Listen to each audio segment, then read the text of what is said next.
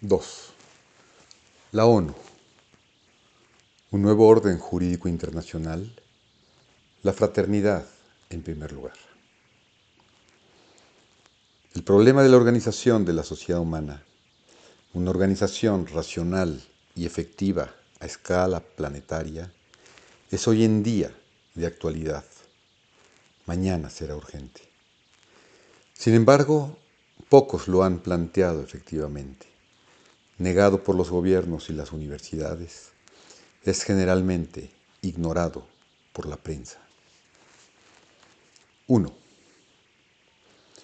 No obstante, este problema se impone al espíritu sin que sea necesario una iniciativa de parte de los estados, por el solo hecho de la evolución de esta misma sociedad humana, evolución que supera cada día más y en todas las áreas las normas de los siglos pasados. En muchas ocasiones se ha llamado la atención sobre el atraso del progreso moral del hombre en relación a un progreso de la técnica. Si bien que en la hora actual ya no son más los medios materiales los que faltan para organizar racionalmente la vida política y social de la humanidad, porque estos medios están ahí.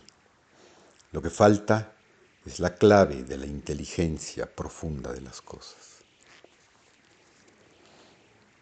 Cuando se ha planteado el problema del hombre nuevo, se desea la aparición de éste en todos los dominios de la actividad humana. En efecto, es urgente que se asegure el relevo de los hombres de Estado de la antigua escuela, que, salvo raras excepciones, al igual que los medios morales, conocimientos y experiencias no bastan para satisfacer las exigencias del periodo de transición en el cual estamos comprometidos. A la larga, tal situación constituye un freno cada vez más poderoso para la evolución natural de los hombres y de las cosas y puede, al fin de cuentas, amenazar la misma existencia del género humano. Los hombres de Estado de la vieja escuela testimonian actualmente su incapacidad para racionalizar y equilibrar la vida de la humanidad en su conjunto, es decir, en transformar el conglomerado de los pueblos y estados en un organismo homogéneo. Que no se crea que este juicio categórico corresponde a un espíritu de crítica fácil. Hay ciertos hombres de Estado responsables de la política internacional que, tomados individualmente, tienen conciencia del postulado enunciado antes, de contribuir eficazmente a una solución del problema que se acaba de plantear. Pero las responsabilidades que se relacionan con su cargo no les permiten correr el riesgo de innovar, pues son ministros y no profetas. Por consecuencia, lejos de la idea de formular y dirigirles críticas crueles, porque de ninguna manera se nos escapa que en el área que nos ocupa se encuentran ante obstáculos insuperables. Sin embargo, y objetivamente, estas consideraciones para nada cambian el hecho que el gran problema está ahí y exige imperiosamente una solución. En esto importa señalar que los medios técnicos esenciales a la solución están igualmente ahí. Y los que todavía faltan no tardarán en ser adquiridos. Pero además de los medios materiales, es necesario valentía y una imaginación creadora. Y desde este punto de vista, tanto en uno como en otro caso, hay carencia de ello. Entre tanto, la sociedad humana, atormentada por el miedo y la desconfianza, vive en un precario equilibrio cuyo mantenimiento es inspirado por un terror que hace orientar hacia objetivos destructivos los esfuerzos que multiplica para asegurar su seguridad y cada vez más frecuentemente. Lo que les falta a los gobiernos es la conciencia planetaria, uniendo y abarcando la conciencia particularista de las nacionalidades y los estados, órganos de expresión respectivos de los tipos históricos civilizadores. 2. Guardando toda proporción, la situación del mundo actual es comparable a la que se presentaba en el periodo de transición de la Edad Media de los tiempos modernos, periodo caracterizado por la progresiva desaparición del particularismo feudal en beneficio de la conciencia nacional, fuerza antiguamente pacificadora que actuaba dentro de los límites del Estado. Este proceso político debe ser objeto de un análisis acompañado con una proyección hacia el futuro referido a la Organización de las Naciones Unidas. Hay que recordar que el pasaje del feudalismo al Estado Nacional centralizado no fue realizado en Europa por medio del accionar de un Congreso de varones o de condes, ONU reducida, sino por un llamado a la conciencia nacional estatal. Los hombres nuevos de esa época, portadores de la conciencia del Estado, desconocida por ellos mismos, se rebelaron por este hecho y fueron capaces de culminar el periodo de transición al Estado moderno. Tal fue la obra de Richelieu en Francia y la de Iván III e Iván IV en Rusia.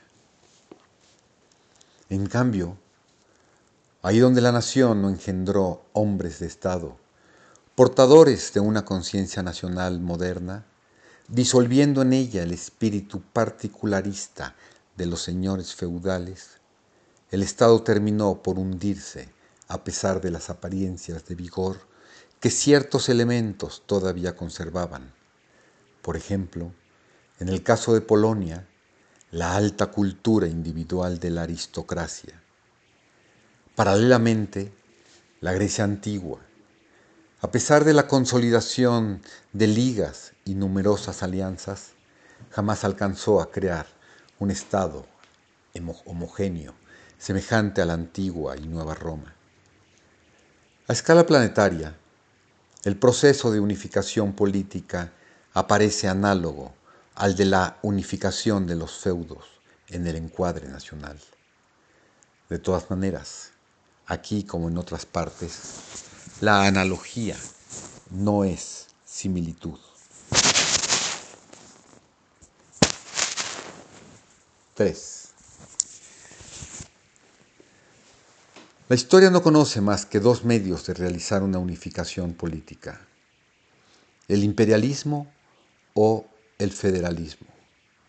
Ahora bien, si en nuestros días no se puede fantasear con el primero de estos medios, en cambio, nada se opone en principio a que se imagine para el género humano una unificación orgánica en el cuadro de una federación mundial. A veces se entiende anticipadamente que para crear una federación es necesario un federador.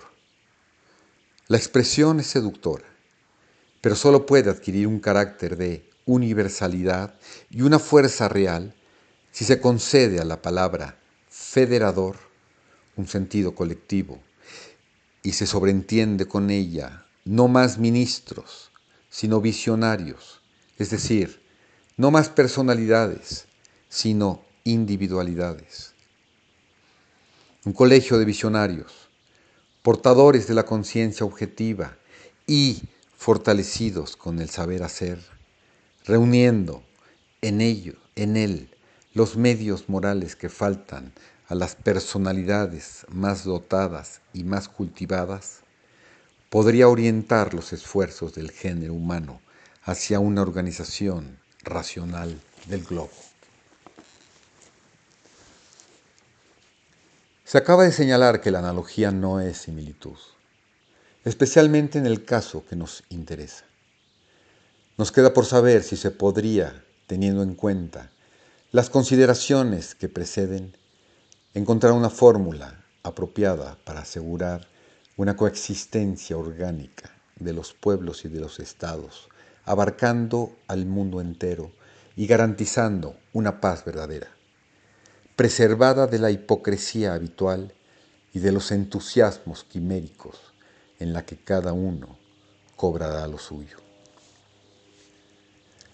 Tanto las naciones como los individuos reclaman la libertad.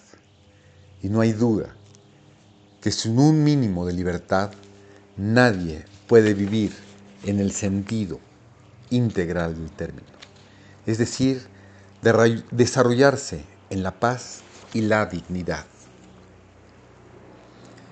El pasaje del feudalismo al Estado moderno, coronado por la Revolución Francesa de 1789, se hizo bajo el signo de las ideas expresadas por la fórmula ternaria, libertad, igualdad, fraternidad, y que ha conquistado el mundo. Sin embargo, por tan extraño que en principio esto pueda parecer, esta fórmula aparece actualmente como suprimida. Después de un largo periodo de gloria durante el cual ha encendido los corazones y generado pasiones, ahora aparece como la sombra de sí misma, vacía de su sustancia, incapaz de hacer renacer un entusiasmo que de aquí en adelante pertenece al pasado. Para comprender mejor este fenómeno, se intentará aclarar el sentido histórico positivo de los tres términos en cuestión para después examinar brevemente los resultados a los que condujo en la sociedad, luego de haberle servido durante todo un periodo histórico. 4. En forma general, y desde el comienzo, la noción de libertad adoptó una forma jurídica y ha sido concebida como un derecho. Puesta en acción en 1789, tomó enseguida, ante la resistencia conservadora, el carácter dinámico de una reivindicación apoyada con las armas. Así, conquistada u otorgada, la libertad se ejerce desde entonces en los límites definidos por la ley o en el cuadro de tratados o convenciones. Tal como la conocemos, la libertad ha sido criticada más de una vez se ha sostenido, por ejemplo, que generalmente los derechos acordados no se acompañan con medios apropiados que permitan a los liberados ejercerlos. Casi no tienen sentido y apenas superan los límites de una concepción teórica.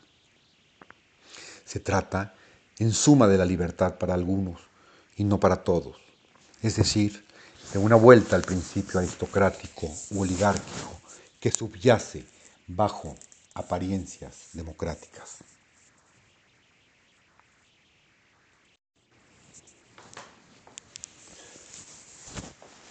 Lo mismo se dice del principio de igualdad, el cual es puramente imaginario, puesto que la naturaleza en todas sus manifestaciones da testimonio de un principio diametralmente opuesto que se aplica igualmente al género humano, el de la desigualdad. De hecho, la igualdad proclamada se reduce a la igualdad de los ciudadanos ante la ley y aún los hechos no siempre concuerdan con la teoría. Ciertamente, en el mundo imperfecto en que vivimos, sería absurdo esperar algo perfecto. Es entonces más realista el buscar antes que la perfección un valor temporario, porque todo cambia con el tiempo e incluso el sentido de las nociones no es inmutable. La fórmula libertad, igualdad, fraternidad es un grito de combate. Como tal, ha contribuido poderosamente al cumplimiento de la transición de los tiempos modernos a la historia contemporánea. Pero con la descolonización que culmina ante nuestros ojos, pierde su actualidad y a continuación se vacía de su contenido histórico. La situación actual exige una fórmula nueva que apele ya no más al combate, sino a una organización humana, racional de la vida en el cuadro de la libertad virtualmente adquirida. En esta perspectiva de futuro, la divisa libertad, igualdad, fraternidad aparece como cancelada e incluso ilógica. La libertad, hoy como ayer, guarda un sentido agresivo. La igualdad decae y la fraternidad, poco feliz, no sale del cuadro de las declaraciones más o menos pomposas. Sin embargo, esto no quiere decir que sea necesario relegar esta divisa a los limbos del pensamiento. Al contrario, es posible hacerla revivir e incluso con brillo si se la vuelve a pensar con un espíritu anagramático, es decir, con un cambio en el orden de estos tres valores, tan caro a la antigüedad y a la Edad Media. En efecto, como palabra en otro orden, respondería a las necesidades inmediatas del futuro al leerla en sentido inverso. Fraternidad, igualdad, libertad. 5. Consideremos que por un procedimiento maravilloso, que el gran principio de fraternidad se encontrara traducida en la realidad y en la universalidad. ¿Cuáles serían las repercusiones imaginables de este hecho? En primer lugar, la violencia, en todas sus formas, se hallaría evidentemente rechazada hacia la inmoralidad. La fraternidad curaría poco a poco a los individuos y a los pueblos, tanto si su mal es el complejo de inferioridad o el de superioridad, y condenaría en forma decisiva y definitiva al prejuicio racial, sobrevivencia de la mentalidad tribal. La aplicación práctica del principio de fraternidad no cambiaría ciertamente de un golpe el rostro del mundo. Las transgresiones, los abusos, las debilidades, las incomprensiones, esa plaga del género humano, todavía subsistiría durante mucho tiempo. Pero si no se modificara el conjunto de los hechos, la fraternidad cambiaría en todo caso nuestra actitud con respecto a ello. De manera que estas transgresiones, abusos y debilidades de las que sufre la vida política, económica y social serían cada vez menos frecuentes. La proclamación, la glorificación del principio de fraternidad no sería de actos quiméricos. Representarían, por el contrario, una empresa muy realista que la evolución histórica aprueba y reclama. Juiciosamente aplicada, este principio impediría a los poderes del mundo, a ciertos medios industriales y financieros, que solo se preocupan de sus propios intereses, comprometer a los pueblos en la guerra. Además, al estigmatizar el prejuicio racial, rebajando la soberanía de algunos, no resentirá más el orgullo de otros y un equilibrio natural tenderá así a restablecerse. Enraizada en la conciencia de los pueblos y de los estados, el gran principio de fraternidad no construiría, por otra parte, la mejor e incluso la única garantía posible de la igualdad sobre el plano nacional e internacional y a la vez, tanto en el área social como en la política? ¿Y no parecería la libertad como la consecuencia lógica de este nuevo estado de cosas, parece entonces evidente que el elemento capital del orden jurídico nacional e internacional de hoy y de mañana no sea más la libertad, sino la fraternidad, de la cual la evolución histórica de la conciencia humana hace la piedra angular de la moral individual y social de los pueblos civilizados.